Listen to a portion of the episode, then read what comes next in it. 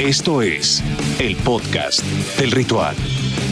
Hola, hola, este es el podcast del ritual y ya tenemos Super Bowl todo listo para el Super Bowl 55 el próximo 7 de febrero, que podrán disfrutar por supuesto a través de Azteca 7, aztecadeportes.com y la app de Azteca Deportes y tenemos muchísimo que analizar en este episodio del podcast del ritual. Está con nosotros el coach Castillo, mi querido coach, qué gusto que estés con nosotros. Muchas gracias, un saludo a pues a todo el público y sobre todo a mis compañeros que finalmente tengo el placer de estar con ellos, de saludarlos, muy cuidaditos, inclusive aquí en el, en el estudio, pero bueno, es, un placer estar con ustedes y, ya todo listo para, para estar en el Super Bowl. Todo listo. ¿Cómo estás, mi querido Lalo? Muy bien, Gabriel, eh, Pete, coach, toda la gente que nos escucha, me da muchísimo gusto. Yo nada más tengo una duda. ¿Me trajo mi fotito para tenerla en la cartera, coach, o no me la trajo? En traje de baño no me lo ¿Cómo estás, Pete? ¿Cómo estás, Gabo? Un, gustazo tener al coach.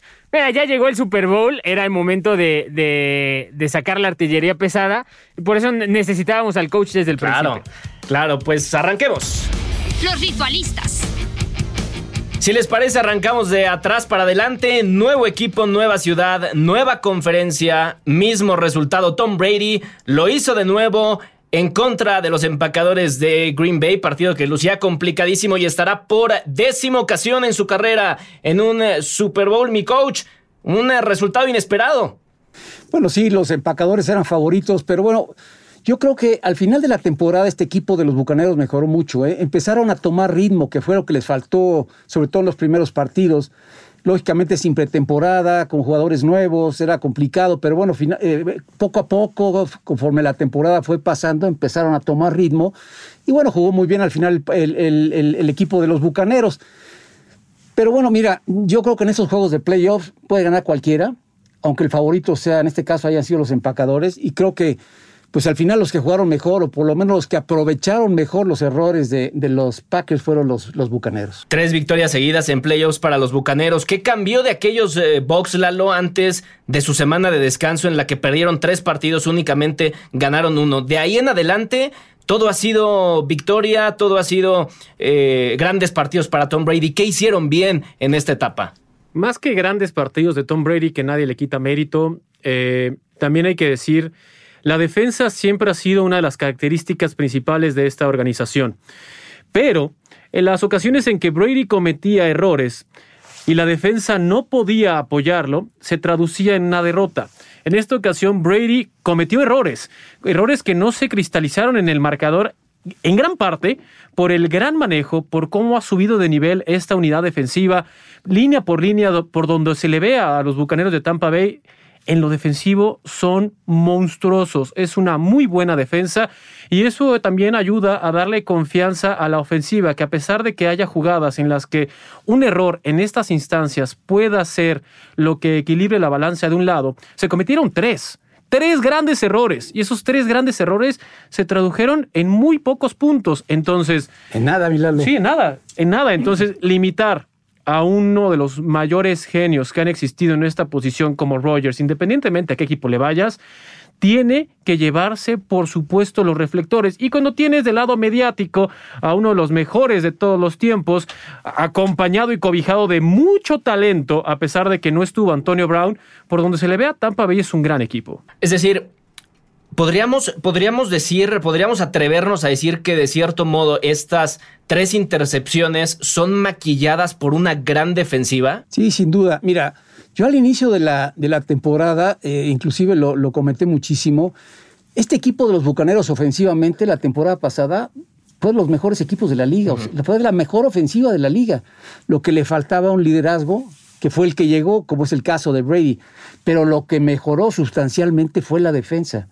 O sea, llegaron jugadores muy talentosos y la defensa, bueno, no lo digo yo, lo dicen los conocedores allá en la Unión Americana. O sea, la defensa fue la que, la que iba a traer, por lo menos era la que iba a traer este equipo hasta donde llegó. Claro, Pete, ¿cómo viste este partido? ¿Qué fue lo que más rescatas de, de, Tampa en esta victoria contra Green Bay? Que, que, le pueda dar esa posibilidad de ganarle a Kansas City. De, Tampa Bay, o sea, Devin White, Devin White a mi gusto está, está convertido en lo que era Patrick Willis para la defensa de San Francisco, lo que era Luke Kuechly para la defensa de Carolina, lo que era Ray Lewis para la defensa de Baltimore. Es ese tipo de motor. Lavonte David fue un fantástico linebacker por años, pero Devin White es un tipo que en, en Estados Unidos, en términos de colegial, de scout, le dicen un elevador, o sea que eleva el nivel de los jugadores alrededor de él, no solamente por cobertura, sino también en la defensa de guerra. Ahora, yo no quiero dejar de tocar el tema de, de Matt LaFleur y lo que hizo Claro, al claro, final claro. del partido, creo que, o sea, más allá de Rodgers, la defensa de Tampa Bay, Tom Brady, creo que sí se puede centrar todo en esa decisión, porque al final, mira, el lunes en la mañana, cuando te despiertas de la cama y vas a comer tu desayuno, creo que si Matt LaFleur se despierta pensando, perdí el partido porque me la jugué en cuarta oportunidad y porque le di la oportunidad a Aaron Rodgers y a Davante Adams de ganarme un touchdown y aún así perdí, creo que su conciencia está tranquila. No creo que el lunes haya despertado muy tranquilo después de pensar que tiene al MVP de la temporada y que su apuesta fue darle la oportunidad a su defensa contra Tom Brady, que tiene toda la experiencia del mundo en postemporada, de sacar, de regresarte el balón. Son cosas que de verdad no me explico. Ahora, ¿crees que esa decisión... Ya hablaremos de, Aaron Rodgers un poquito más adelante, específicamente de, este tema, pero ¿crees que esa decisión haya empujado a Rodgers a decir lo que dijo en conferencia de prensa? Sí, sin lugar a duda. Y él mismo empezó diciendo, eh, voy a contestar con el calor del partido y asegurando que es- estoy todavía emocionalmente muy tocado. Y, y- y a lo que te refieres que pudo haber puesto en entredicho su futuro, literalmente dijo que había mucha incertidumbre y que el futuro de muchos estaba en juego. Pero sí entiendo un poco, coach Lalo, Gabo, la, la frustración de Rodgers, ¿no? O sea, salió de un coach como Mike McCarthy, que le, le aquejaban mucho que no era, que no se arriesgaba, que era muy precavido. Llega Matt LaFleur y ya son dos años que llega a la final de conferencia. Claro. Y, o sea, que no te la juegues en la yarda 8 de tu rival. O sea, coach. Sí. No sé qué pienses tú, Lalo. Mira, yo, yo, yo creo que la frustración vino de todo. Sí. De haber tenido una temporada como la que tuvo. Yo creo que ha sido de las mejores temporadas de Rogers en su historia. Yo también. Entonces, la frustración viene de eso, de estar tan cerca y no haberlo conseguido. Ya olvídate de la jugada que fue absurda y también fue absurdo lo del primer, el- la última anotación de los bucaneros del primer medio. Ajá. Fueron dos errores de coach eh, sí, garrafales. Pero bueno, eh, yo sí creo que, que las palabras fueron en base a una frustración absoluta de Rogers. Y este, yo creo que fue todo, ¿no? Se juntó todo. Pero este, este, este cuate tiene muchos años todavía para jugar. ¿eh? Ah, sí, sí. Si Brady termina esta postemporada con su séptimo anillo, habrá derrotado en el camino a Drew Brees, a Aaron Rodgers y a Patrick Mahomes. Es impresionante lo que está haciendo a sus 43 años. Ahora nos vamos con el partido entre Buffalo y Kansas. Los Bills han mejorado a pasos enormes, enormes en estos últimos eh, dos o tres años, incluyendo a un Josh Allen maduro, dominante. Pero se enfrentaron a Kansas y esto es lo que significa intentar pelear por el título de la conferencia americana en la era de Patrick Mahomes. Cierto es que Kansas City es un equipo por donde se le ve ahorita realmente fuerte, pero analicemos específicamente a los Bills de Buffalo y la posición de Josh Allen. ¿Qué comienza con esta evolución de la organización? Quitaron demonios y exorcizaron un demonio muy complicado que es ganar en postemporada, que no lo habían hecho en Wild Card. Desde ahí ya es una temporada que debe ser recordada por la afición. Posteriormente superaron a una de las mejores líneas que era Indianapolis, que no se les ha dado ese valor. Y Josh Allen comenzó con ese liderazgo. El coreback vive de las anotaciones, no de los grandes pases, porque eso puede traerse una, digamos que los mejores pases de un jugador y ser recordado muy poco. Al final te vas a la estadística y dices, "Mm, ¿cuántas anotaciones tuviste? ¿Contra cuántos errores tuviste? ¿Cuántas intercepciones? Que no siempre esa estadística va directamente relacionado con cómo juega el coreback, sino de múltiples factores alrededor, pero se la cargan al coreback. Si vemos la evolución de Josh Allen en tan solo tres años, los Bills de Buffalo tienen todos los argumentos para pensar que la siguiente temporada pueden estar una vez más en la final de conferencia. Y por qué no llegar a un Super Bowl. Los Bills tuvieron una muy buena temporada, extraordinaria en todos los ámbitos, sin tener un backfield poderoso y sin hacer menos a Devin Singletary. Es un, es un corredor que cumple, pero tampoco es una superestrella. Lo que tiene es conforme han pasado los años con este nuevo head coach, han traído herramientas que le han hecho más fácil el camino a Allen. Sin embargo, también tiene mucho que ver cómo se comporta en partidos o en circunstancias Cruciales, que son basta. cruciales. Podemos decir muchas cosas de los Bills que no les alcanzó, que quizás el plan de juego no fue el adecuado al intentar ganar a ver quién anota más, que ese estilo de juego. Pero sí han traído cada temporada a elementos que los ponen mucho más cerca de cumplir esa meta. ¿Ok? Primero llegó Cole Beasley. Y después dijeron, aún así me falta una herramienta. Le traen Stephon Diggs. Y es muy, pero muy eh, agradable y muy grato ver a esta organización que a pesar de todo su ADN sigue siendo el mismo. El partido estaba prácticamente fuera de su alcance. Jamás dejaron de pelear. Y eso es lo único que le puede pedir un entrenador en una, una situación apremiante. Jamás dejes de competir. Los Bills lo hicieron y los Bills están muy cerca de dar ese pequeño gran paso. Coach, antes de, iniciar el podcast hablábamos sobre eh, las jugadas timoratas, miedosas de, los que, hubo en, los dos partidos, que pudieron haber cambiado el, futuro de los equipos, o quizá no. Pero me imagino que te referías a, una, eh, a un gol de campo en cuarta y gol desde la yarda 2 y a otra en cuarta y tres desde la yarda 8. Esas jugadas con, con Josh Allen, ¿consideras que se debieron haber jugado de igual forma? Sí, sin duda. Eh, yo creo que sobre todo cuando estás al límite en un partido en el que estás buscando ir al Super Bowl. Ahí te la tienes que jugar, o sea, y teniendo un quarterback posiblemente de lo mejor en zona de gol, que fue el caso de Josh Allen. Entonces yo creo que te la tienes que jugar, o sea, tienes que ser más agresivo. Bueno, McDermott fue agresivo durante la temporada. Yo creo que fue uno de los equipos que más cortas oportunidades se jugó, sin embargo, en esta pues no lo hizo o no lo quiso hacer en tercera oportunidad, darle la oportunidad a, lo, posiblemente al mejor jugador que tenía, igual como le pasó a los empacadores, para no poder ganar el partido. Que si tienes una temporada tan buena, Pete, ¿por qué cambias en el partido más importante eh, tus, tus, eh, tu manera de encarar estas jugadas? Yo, yo lo que entiendo es que puede haber una, un regreso a la filosofía que imperó por tantos años en la liga, que era toma los puntos. Esa en la NFL actual está demostrado que es una gran filosofía si quieres perder o si no quieres acercarte mucho. ¿Cómo, cómo se te ocurre pensar que una defensa de Búfalo que no está jugando bien, porque la verdad la defensa de Búfalo elevó su, su, nivel un poquito en playoffs, pero no es la defensa de Bills de hace dos o tres años, que era muy buena y que era la, la base del equipo. ¿Cómo se te ocurre pensar que vas a parar a Patrick Mahomes cuando el tipo te está demostrando que cada serie ofensiva te hace siete puntos y te los hace en dos minutos. ¿Cómo se te ocurre que es una buena idea que con goles de campo vas a ganar? Lo que decía el coach es completamente cierto. En los Super Bowls, en los partidos definitivos los últimos años, está comprobadísimo. El conservador no te paga. El arriesgado normalmente gana. Para ejemplos, veamos Super Bowls de los Patriots. El clásico contra Seattle una llamada conservadora de Pete Carroll de, lanzar el balón por quererse hacer el bonito, perdió el juego.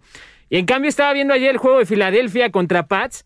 Era el segundo cuarto, estaba, faltaban 19 segundos para acabar, era cuarta oportunidad y mandaron el Philly Special. Es arriesgarte, es saber que tienes que jugar, a ver quién gana más, sobre todo cuando no tienes una super defensa como los Ravens del 2000 o como los Giants del 2005 o como los Monsters del Midway. Si no tienes una super defensa, tienes que jugar a ver quién gana más puntos. No es muy difícil, creo yo. Voy a cambiar esa frase de las defensivas ganan campeonatos por los riesgos ganan campeonatos. Andy Reid lo sabe, Bruce Arians lo sabe. Ambos confiaron en sus corebacks en, lugares importantes, en jugadas importantes. Y Sean McDermott y, Matt LeFleur no confiaron en sus corebacks. O sea, de lo que dices, el ejemplo creo más claro fue Chad Heaney hace 15 días sea, tenías a un coreback suplente en cuarta y una y te la decides jugar, pues eso te habla de la mentalidad que necesitas, los tamaños que necesitas en una postemporada si quieres ganar partidos. ¿Y cómo se la jugaron, Exacto, o sea, y, es un coreback suplente, coach. Es confiar en tu sistema. Es confiar en un sistema y aparte cuando confías en tu sistema y tienes la suerte de tener a los jugadores con los que cuentas, obviamente se hace mucho más sencilla esa situación. No, no critico esas decisiones que hoy se ven como errores Simplemente fue cómo diseñaron ese partido y fueron rebasados a lo largo del partido, no se adaptaron. Y eso a la postre les ocasionó que hoy estemos hablando de estas dos organizaciones pensando en la reestructura de cara a la siguiente temporada y de las otras dos en un Super Bowl. Y, sabes que algo que estaba haciendo cuentas, coach Lalo Gabo, en los últimos postemporadas hemos visto que los coaches grandes, mentes ofensivas, Kyle Shanahan, Sean McVay, ahora Matt LaFleur, Sean McDermott, que es joven, se han visto superados por la experiencia de los coaches a los que enfrentan cuando tienen enfrente a un Bill Belichick, cuando tienen enfrente a un Andy Reid, cuando tienen enfrente uh, head coaches con más experiencia, Bruce Arians, que entienden y han visto a lo largo de su carrera que ser conservador en los momentos importantes no te sirve. Bueno, hablemos ahora del Super Bowl. Tenemos de aquí en adelante, de aquí hasta el 7 de febrero para hablar eh, del Super Bowl. El mejor mariscal de campo de todos los tiempos irá a su décimo Super Bowl en un duelo soñado para todos los fanáticos de este deporte. Brady en contra de Patrick Mahomes, coach. Pues mira, yo creo que es un, un partido en donde se, se rehabilita y se refresca la historia o sea, definitivamente yo creo que en este juego le va a entregar la antorcha Tom Brady a Patrick Mahomes. Va a ser un juego complicado, sin duda. Salen favoritos los, los jefes por 3.5 puntos. Pero bueno, eh, yo, yo, yo creo, eh, tengo la seguridad de que no hay otro equipo mejor que los jefes en este momento. Entonces yo creo que, que va a suceder lo que estoy pensando y, y, creo que Tom Brady va a decirle, ¿sabes qué? Aquí te dejo la, la estafeta y de aquí en adelante tú vas a ser la cara de esta, de esta liga. Pero para terminar esa historia así como de película, como le estás planteando, desde mi punto de vista, lo mejor sería que ganara Brady, que se retirara y que le entregara. Así no hay duda en que Mahomes va a dominar la NFL si, si las lesiones se lo permiten. ¿Estás de acuerdo? No Estoy de acuerdo, pero no. Yo, yo creo que es el juego perfecto sí. para que la juventud, el, el, la, la nueva forma de jugar esta posición, eh, lo que le está, lo que está haciendo que la, que la NFL se, se, rejuvenezca, pues de una vez en este partido, sobre todo por los años que ha tenido Mahomes, pues de una vez hay que darle la, la estafeta. Bueno, así lo pienso yo. ¿eh? A destacar ya, ya un poco más en la profundidad del, del análisis, Lalo, que el tackle izquierdo titular de los Chiefs eh, está Fisher. lesionado, Eric Fisher está lesionado. ¿Mm? Pésima noticia para un equipo que además ya no tiene al tackle derecho Mitchell Schwartz. ¿Qué tanto le van a afectar estas bajas en frente de la ofensiva de Tampa? Tiene dos semanas tiene dos semanas para intentar ajustar Andy Reid. Cierto es que es una lesión complicada, la de Eric Fisher, el tendón de Aquiles, no hay forma de que le recuperen. No existe la forma, ni siquiera con lo avanzado que está la medicina, de que pueda estar. Por eso los titulares al día siguiente, más que Brady contra Mahomes, era no está el guardaespaldas de Patrick Mahomes, el cual es Eric Fisher. Está menospreciada esa posición muchísimo. ¿Por qué? Porque los reflectores no van con los gorditos, pero la línea es de lo principal para que una ofensiva camine. Son de los fundamentos. Claro que va a ser una ausencia significativa estos dos jugadores. Sin embargo, considero que Andy Reid tiene los elementos necesarios para poder ajustar. No quiero decir que no lo van a poder presionar, no quiero decir que inclusive no lo puedan capturar. Pero esta historia, así como la NFL, es mucho más profunda que un Patrick Mahomes contra un Tom Brady. Es mucho más que décima visita en un Super Bowl en 21 años. Es mucho más. Eso agranda el currículum deportivo de Tom Brady. Eso nadie lo puede poner en duda. Eso también sirve para contar la historia de dos frentes distintos. El mejor de todos los tiempos contra el futuro mejor de todos los tiempos en un hipotético. The GOAT contra The Mini GOAT. Podría ser, pero esto es Kansas City contra Tampa Bay. Tiene muchas aristas. Tiene a dos grandes entrenadores. Vamos a ver qué es lo que hace Bruce Arians. Bruce Arians lo declaraba hace poco al equipo que no me quería enfrentar era Kansas City. No sé cómo voy a frenar a Tariq Hill. Freno a Tariq Hill. No sé cómo voy a frenar a Travis Kelsey. Freno a Travis Kelsey. No sé cómo voy a frenar a Michael Harman. Freno a Michael Harman. O sea, por donde se le ve es un equipo que va a necesitar que esta defensa juegue perfecto. Y del otro lado, tenemos a un Kansas City que va por el hito, que va por hacer más grande esta, este cambio generacional. Es enfrentar al último campeón del Super Bowl contra el de hace dos años. Ah, me refiero a equipos, ¿no? En cuanto a Tom Brady y Mahomes. Tiene muchas historias que se pueden contar. Todo depende de quién la cuente y cómo se le quiere dar el enfoque. Pero es un gran partido, sin duda. Es una realidad que sin Fisher probablemente Mahomes eh, lance menos pases profundos, pero por otro lado también es una realidad que el equipo tiene una, un gran abanico de opciones con, con, con tiros rápidos, con carreras diseñadas por receptores. Es decir, no es la única forma de ganar los partidos. Y de hecho, en el último partido, el pase más largo de Patrick Mahomes creo que fue de 22 yardas. Estaba tocado también del pie, que, que no va a ser así quizás en cuanto llegue el Super Bowl. Pete. O, o, sea, para mí, o sea, bien dice Lalo, este juego tiene un montón de aristas. Tiene, la lista de el, primer Super Bowl que juega Bruce Arians, un coach que ha sido tan agresivo, que ha entrenado a los mejores corebacks de la historia, Peyton Manning, Ben Roethlisberger, Carson Palmer, Andrew Locke, ahora le tocó Tom Brady. Tiene la, narrativa de que es Andy Reid contra Tom Brady, que Tom Brady le arrebató a Andy Reid aquel Super Bowl con Filadelfia. Tiene la narrativa de, de Steve Spagnolo, que es el coordinador defensivo de, de, de Kansas City, que él fue el coordinador defensivo de los Giants que frenaron a Tom Brady la temporada perfecta. Para mí esa es una de las más grandes, que Tom Brady, si algo le ha de haber dolido en su carrera fue que le arrebataran la posibilidad de ser campeón invicto y el responsable lo va a tener enfrente y el señor supo hacerlo, ahora va a saber hacerlo y, el tema es es, es, es, creo que un Super Bowl casi perfecto por todo lo que te da. El, como decía el coach, es, es la vieja escuela contra la nueva escuela, son estilos, es el jugador más ganador de la historia contra posiblemente, según Troy Aikman, según, según Joe Montana, según Brett Favre, el más talentoso que ha jugado la posición de coreback en toda la historia. Para mí la mejor forma de describirlo fue como lo dijo Tony Romo. Es como ver en las finales de la NBA Michael Jordan enfrentarse a LeBron James. Va a ser una cosa brutal, brutal, que esperemos el espectáculo esté a la altura, porque ya han habido otros que se nos caen.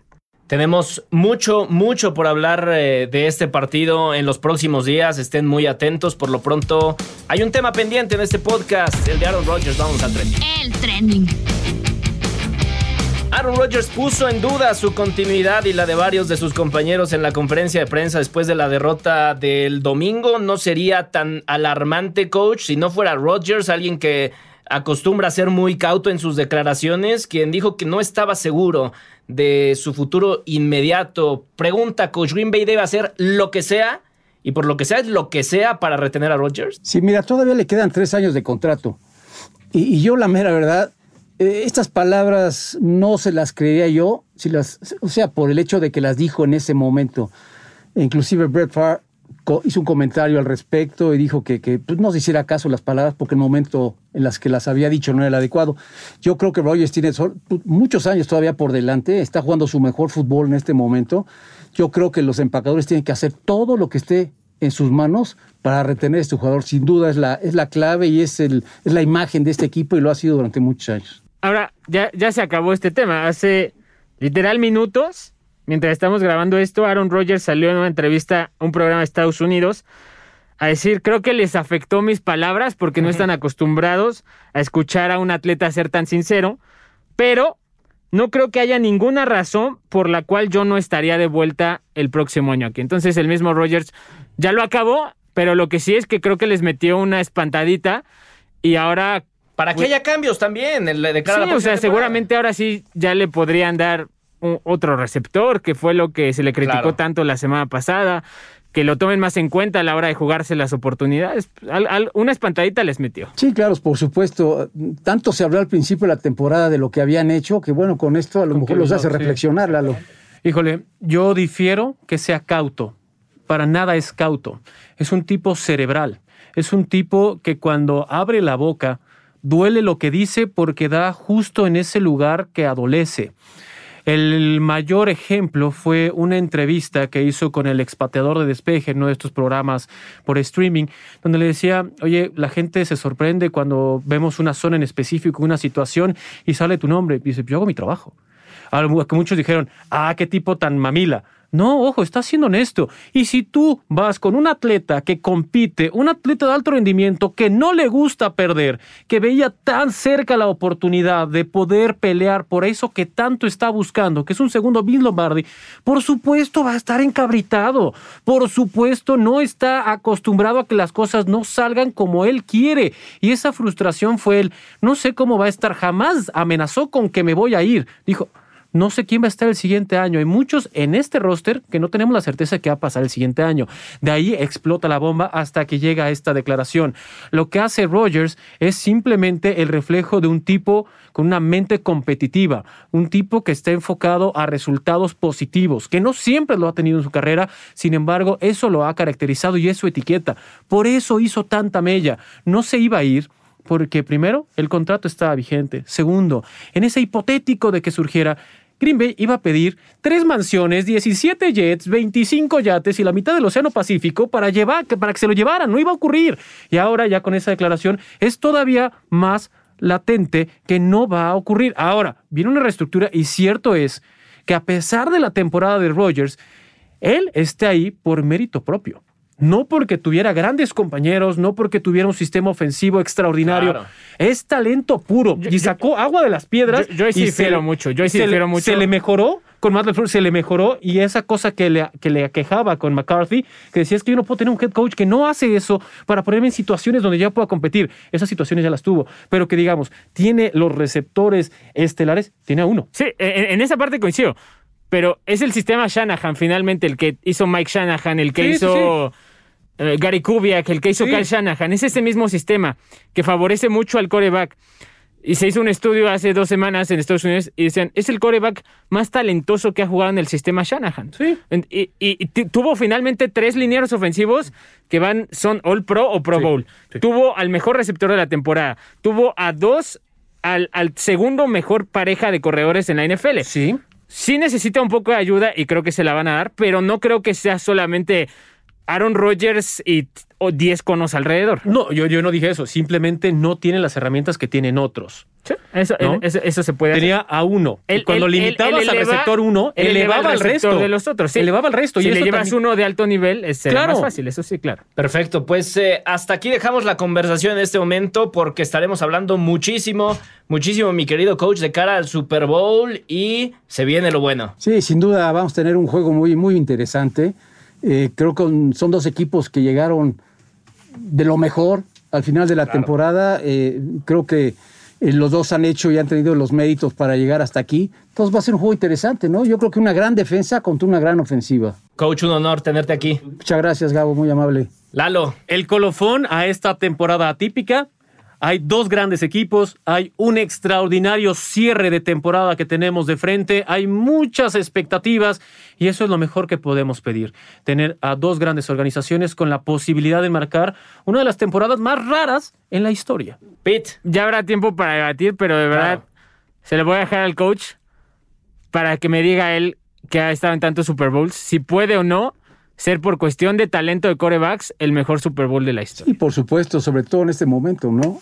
Como están jugando los dos quarterbacks, sin duda. Atentos al podcast, atentos al ritual, al Facebook de Azteca Deportes y a todas las plataformas. Tenemos mucho material de cara al Super Bowl 55 que podrán disfrutar también a través de Azteca Deportes. Soy Gabo Martínez. Nos escuchamos la siguiente semana. No te pierdas el próximo episodio del podcast del ritual.